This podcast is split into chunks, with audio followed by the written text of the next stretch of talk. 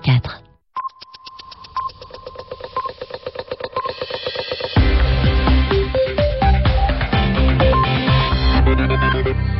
Merci d'écouter Radio France Internationale. Il est 20h temps universel, 22h à Paris. Le journal en français facile.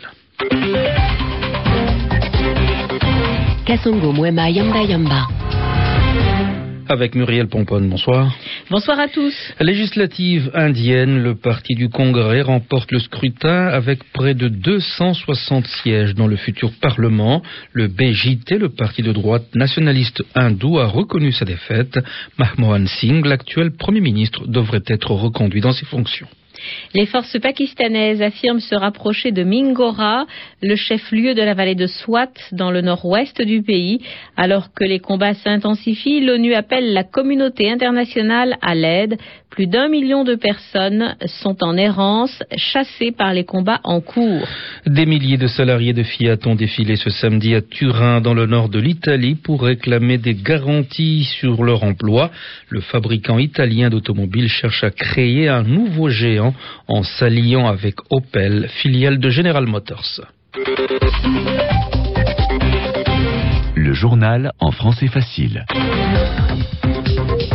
Malgré un contexte régional difficile et une crise économique internationale qui affecte l'activité de l'Inde, le Parti du Congrès a remporté les élections législatives. Selon les premiers résultats de ce scrutin qui a duré un mois, la coalition sortante dirigée par Manmohan Singh pourrait obtenir près de 260 députés dans le nouveau Parlement. Avec ses alliés de la coalition, le Parti du Congrès est en mesure de former le prochain gouvernement indien Georges Abou. Les électeurs indiens ont voté au centre et pour la coalition sortante, c'est une très très bonne surprise car pour les formations dirigeantes regroupées autour du parti historique dominant, le parti du Congrès, la victoire était loin d'être acquise. Les anciens alliés communistes avaient fait défection l'été dernier lors de la signature de l'accord de coopération nucléaire avec les Américains. Les électeurs le leur ont fait chèrement payer. Ils perdent la moitié de leurs sièges. Les nationalistes du BJP ont bien tenté d'agiter le spectre de l'islamisme radical pour engranger les bénéfices électoraux de l'attaque terroriste terroriste de Bombay en novembre. Peine perdue, nous acceptons le verdict du peuple, a finalement reconnu samedi soir l'un des leaders de la formation. On a bien cru à un moment que la discrétion de New Delhi dans le conflit sri-lankais allait peser sur le scrutin et porter préjudice aux sortants. Eh bien, il n'en a rien été. Les électeurs ont donc choisi de reconduire une équipe renforcée pour poursuivre les réformes et affronter les difficultés à venir entre instabilité régionale et une économie affectée par la crise mondiale. Samedi soir, plongé dans l'euphorie de la victoire, les principaux leaders de la coalition sortante envisageaient de reconduire Manmohan Singh à la tête du gouvernement.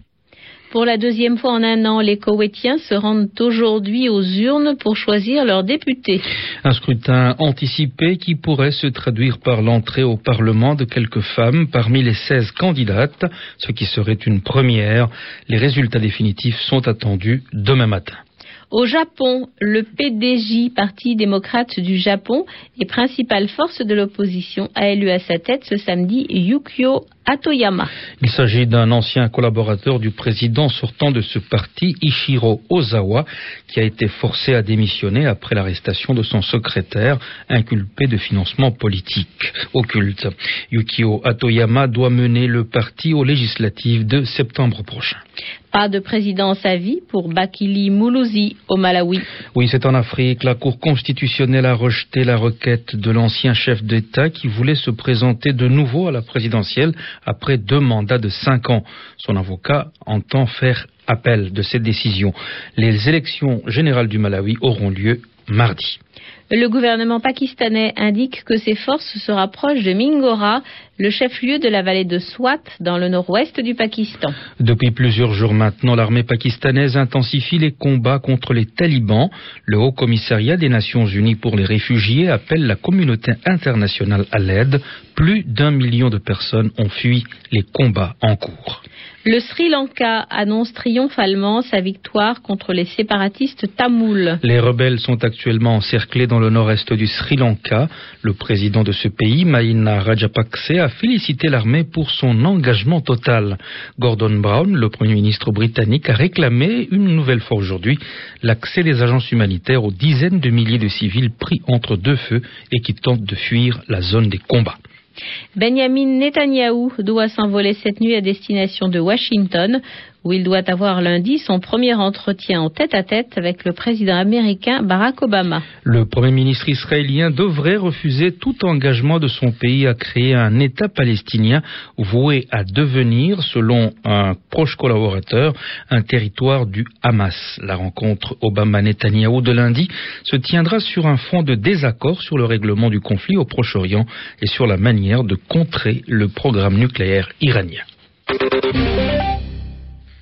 En Tchétchénie, le président Ramzan Kadyrov promet la mort aux rebelles qui ne renonceront pas à la lutte armée dans cette république russe du Caucase. Dans la nuit de vendredi à samedi, la police a abattu quatre rebelles membres d'un commando suicide soupçonné d'avoir fait exploser quelques heures plus tôt une charge devant le ministère de l'Intérieur, faisant quatre morts, dont deux policiers et un des deux kamikazes. En Italie, des milliers de salariés de Fiat ont défilé ce samedi à Turin, dans le nord de l'Italie, pour réclamer des garanties sur l'emploi. Une manifestation au moment où le fabricant italien d'automobiles cherche à créer un nouveau géant en passant des accords avec Opel, filiale de General Motors. Anne Lenir. Si autant d'ouvriers venus de toutes les régions d'Italie, en particulier de celles du Sud, ont manifesté à Turin, c'est parce qu'ils se sentent plus que jamais menacés. Fiat est le premier employeur privé du pays avec plus de 80 000 salariés, mais actuellement, seules deux de ces usines fonctionnent à plein régime. Les autres sont au chômage partiel. Ce n'est pas tant l'alliance avec l'américain Chrysler qui les préoccupe, mais le projet de fusion avec l'allemand Opel, dont la gamme de produits est similaire à celle de Fiat, ce qui pourrait entraîner des doublons et donc la fermeture d'usines en Italie. D'où leur slogan en faveur de la défense d'intérêts nationaux, dont celui-ci, Fiat, c'est nous. Sergio Marchionne, patron du constructeur automobile, s'est voulu rassurant en déclarant Nous ferons de notre mieux pour préserver les emplois. Mais il est vrai qu'il est resté très flou sur ses intentions en matière de restructuration. Syndicats et ouvriers demandent donc l'ouverture au plus tôt de négociations avec la direction de Fiat et des représentants du gouvernement Berlusconi, et ce, bien sûr, avant l'éventuel rachat d'Opel. Anne Lenir, Rome, RFI. En France, à l'approche des élections européennes, la commune d'Argenteuil, en banlieue parisienne, a remis à plus de 900 jeunes nouvellement inscrits sur les listes électorales leur carte d'électeur. Organisée pour la première fois dans cette commune, cette cérémonie vise aussi à sensibiliser les jeunes sur leurs droits et devoirs en tant que citoyens.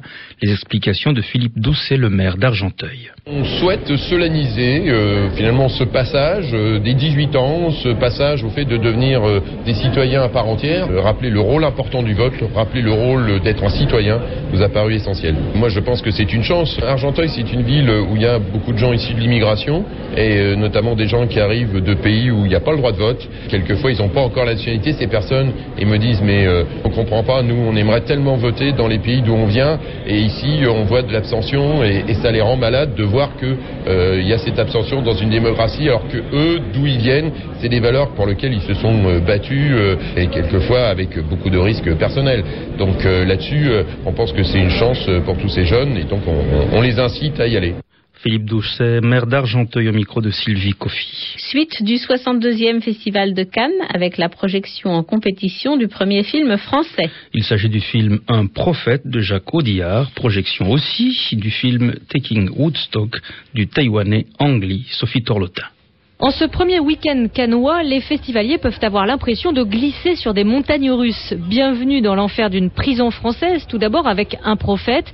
Trois ans après De battre mon cœur s'est arrêté, Jacques Audiard confirme sa grande maîtrise du film noir. Son prophète s'appelle Malik, petit malfrat d'origine maghrébine de 19 ans. Ce détenu se met sous la protection d'un clan corse. Mais au bout de 2h30 d'une histoire dense et complexe, il sortira de prison avec l'aura d'un nouveau parrain.